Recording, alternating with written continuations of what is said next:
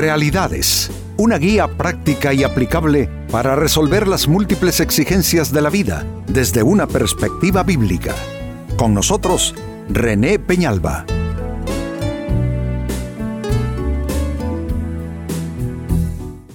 Amigos de Realidades, sean todos bienvenidos. Para esta fecha nuestro tema, cura para las discusiones. Creo que todos de alguna manera luchamos con esto, una conversación que se degrada y se convierte más adelante más bien en una discusión. A veces discutir es una mala costumbre, producto de una mezcla de temperamento no muy afín, es decir, un temperamento eh, explosivo, irritable, y también obviamente la, costumbre que he, mencionado, la costumbre de eh, convertirlo en algo demasiado candente, demasiado apasionado. Por discusiones mal llevadas eh, han terminado mal proyectos que tendrían de otra forma un futuro enorme, extraordinario, matrimonios, eh, sociedades entre personas, relaciones, amistades, incluso en los círculos de liderazgo, en los distintos escenarios, también personas que se acaloran fácilmente y que tienen esa tendencia de, convertir un conversatorio en una discusión, eh, también en esos círculos de liderazgo hay mucho rompimiento, eh, mucho sinsabor, producto de este problema que no es de pocos. Así es que nuestro tema para hoy, cura para las discusiones. En la carta de Tito en el Nuevo Testamento de la Biblia se nos dice lo siguiente, Tito capítulo 3 y versículo 9, pero evita las cuestiones necias y genealogías y contenciones y discusiones acerca de la ley, porque son vanas y sin provecho. Aquí la sentencia es lapidaria, dice que la discusión, no importa de qué tipo sea, es una discusión vana y sin provecho. Es que no es lo mismo eh, una, una, una, dinámica de interacción, de diálogo entre las partes, donde con respeto se, expresan, se escuchan, se modifican incluso las eh, opiniones y los criterios. Pero cuando hablamos de, cuestiones eh, de discusiones y cuestiones necias, como le está llamando esta carta de Tito, estamos hablando de una discusión sin provecho, así como él dice, vana y sin provecho, no tiene sentido, no construye nada y al contrario echa las cosas a perder. Así es que eh, creo yo que vale la pena atender esto porque procede de la palabra de Dios, lo leo de nuevo, pero evita, mira con qué eh, palabras inicia este texto, pero evita las cuestiones necias y genealogías y contenciones y discusiones acerca de la ley. Por supuesto, la ley eh, judía es el gran tema en, los, días del Nuevo Testamento. Pero en estos días puede ser cualquier cosa. Y dice finalmente como señalamiento incuestionable porque son vanas y sin provecho.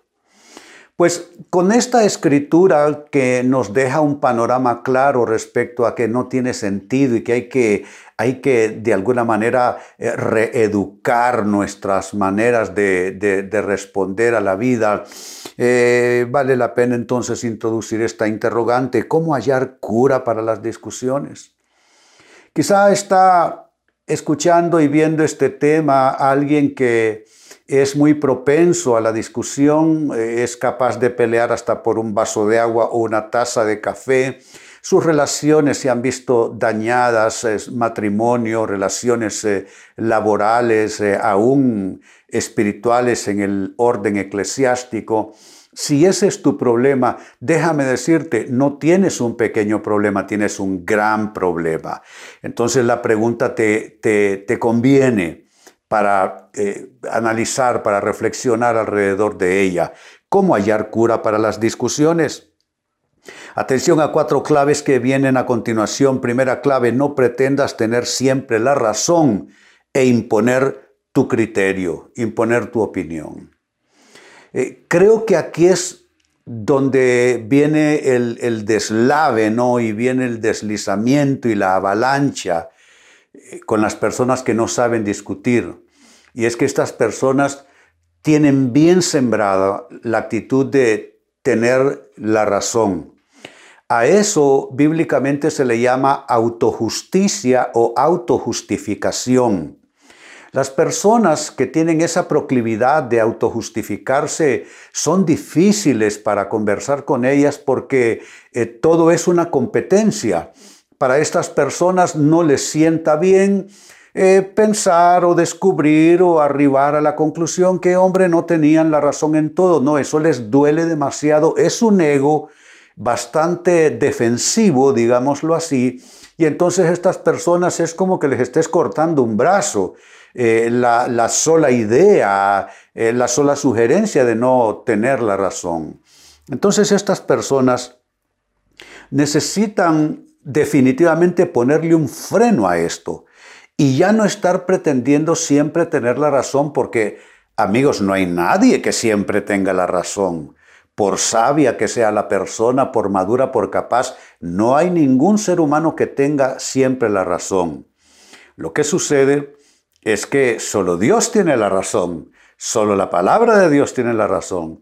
Entonces nosotros con humildad debemos de, hombre, aceptar que a veces estamos acalorados por un tema sin base de conocimiento, sin realmente saber que esto sea así, más, más defendiendo por actitud que por conocimiento.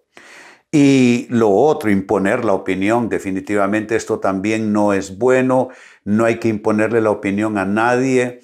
Eh, yo creo que eh, el único círculo que quizás admitiría que alguien diga así es y punto, es en los lugares donde, en los, en los ambientes de trabajo, donde el, jefe no necesariamente lo va a discutir todo con sus subalternos, quizá en algunas cosas lo hará, pero no en todo, eh, porque también tenemos que aprender a recibir órdenes, ¿no? Y a estar bajo la autoridad de otras personas, pero fuera de esa posibilidad, aquí lo que queda es no pretender tener la razón siempre y mucho menos imponer el criterio y la opinión propia. Segunda clave, ¿cómo hallar cura para las discusiones? Cuida las palabras que usas, porque las palabras que usas pueden significar una provocación para la otra persona.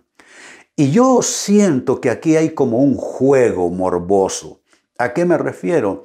Hay personas que estudian a sus interlocutores y entonces ya saben qué decir para hacerlos reventar. ¿Por qué? Porque si estas personas explotan entonces es como que han perdido la discusión y han perdido el juego, el partido. Pero esto no es un juego psicológico. No debe ser así. Las relaciones interpersonales no deben prestarse para jueguitos psicológicos. Entonces, si tú eres de esas personas que sabe dónde poner determinadas palabras para provocar la reacción, la, la explosión en la otra persona, estás jugando, yo diría, estás jugando sucio. Más bien debieras cuidar tus palabras para que tus palabras en ninguna manera signifiquen una provocación a los demás. Yo creo que la gente responde bien cuando siente que no la estás provocando. Pero yo soy el primero, una persona que me responde de tal manera, que me responde de manera provocadora. Por supuesto que muy posiblemente reaccione mal porque soy humano como el resto. Eh, yo trabajo con grupos humanos y a veces me encuentro ciertas personalidades que sinceramente esto es una arista que tienen bien fuerte. Eh, eh, son un poquitito respondonas, mal respondonas, y entonces esas personas solo te provocan para que tú quizá te disgustes y entonces pongas candente la discusión. Pero si tú quieres hallar, amigo, amiga, cura, para la discusión tienes que cuidar tus palabras y no usarlas como provocación. Tercera clave, cómo hallar cura para las discusiones. Debes aprender a dar un paso atrás. A veces sencillamente hay que dar un paso atrás. Pero hay personas que no lo saben hacer, siguen avanzando y siguen avanzando y siguen hacia adelante. Lo que pueden provocar con esto es eh, una ruptura, algo que quizá no amerite ese tema de discusión como para que haya una ruptura en esa relación, ¿se dan cuenta? Entonces, eh, hay que aprender a dar un paso atrás. Dar un paso atrás, ¿qué puede significar? Callar. Dar un paso atrás, ¿qué puede significar? Eh, pausar eh, la discusión, posponerla y, y decir, muy bien, creo que no estamos en un buen punto, no estamos en un buen momento, esto se ha subido un poquitito de tono, entonces eh, aguardemos y cuando nos sintamos mejor volvemos sobre el tema. Así es que dar un paso atrás también es una evidencia de una persona que sabe controlarse, que sabe gobernarse. Y amigos, el dominio propio es uno de los frutos del Espíritu. Eso significa que podemos aspirar, indistintamente de cómo sea nuestra, nuestra forma de carácter, eh, nuestro temperamento, podemos aspirar a tener dominio propio, gobierno de nosotros mismos, porque podemos pedirle a Dios, podemos pedirle al Espíritu Santo que ponga este fruto en nosotros.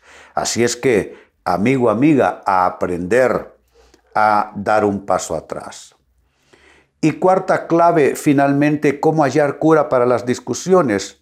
Es importante que aprendas a escuchar suficiente antes de hablar.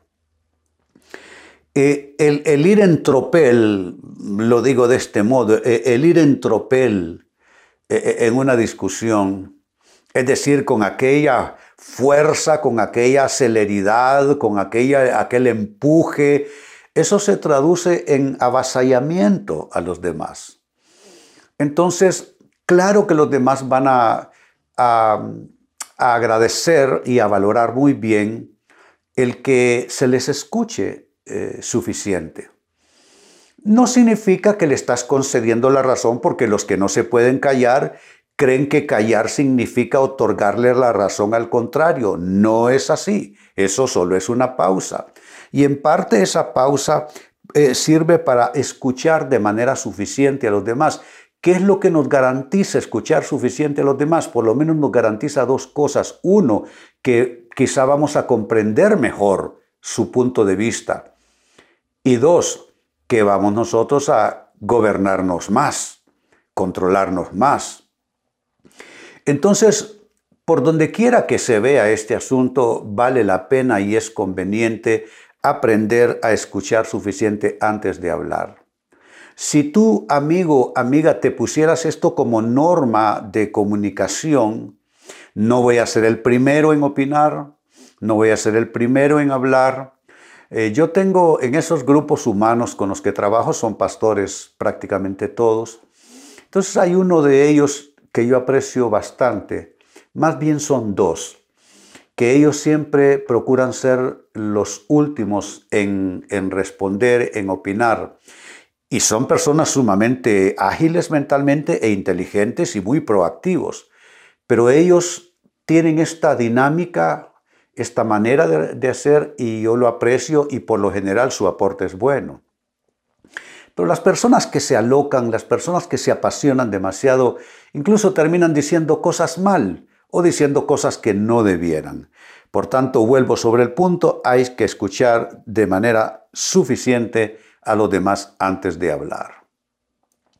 Pues eh, volviendo al texto bíblico del inicio, leía en Tito capítulo 3 y verso 9 para ustedes, pero evita las cuestiones necias y genealogías y contenciones y discusiones, ya que este es nuestro tema, y discusiones acerca de la ley, porque son vanas y sin provecho. Aquí te dice dos cosas básicamente. Uno, que las evites. Esa es la instrucción bíblica, esa es la asignación bíblica.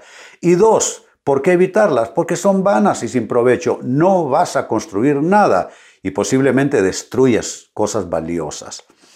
¿Cómo hallar esa cura para las discusiones en nuestra propia persona? Hay cuatro claves importantes. Uno, No pretendas tener siempre la razón e imponer tu opinión, tu criterio. Dos, cuida las palabras que usas para que tu manera de hablar, tus argumentos no se vuelvan una provocación para la otra persona. Eso es jugar sucio.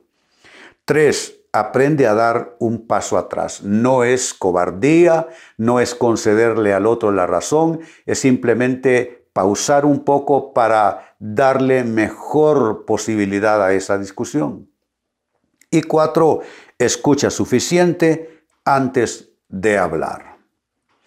Amigos, con esto cierro el tema, de igual manera me despido y les recuerdo que nuestro enfoque de hoy ha sido titulado Cura para las discusiones.